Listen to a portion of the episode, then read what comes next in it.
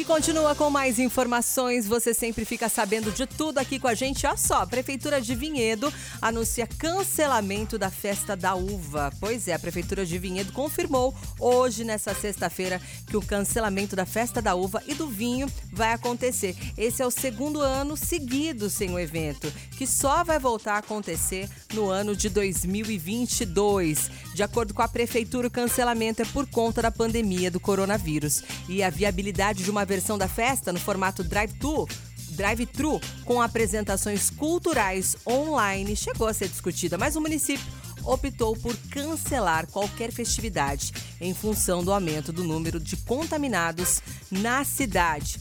Tivemos um aumento expressivo dos casos de Covid-19 em Vinhedo nos últimos dias e temos que adotar ainda mais austeridade no controle da doença. Nossa prioridade máxima é a saúde dos moradores, explicou. Isso é uma fala né, do prefeito Dário Pacheco.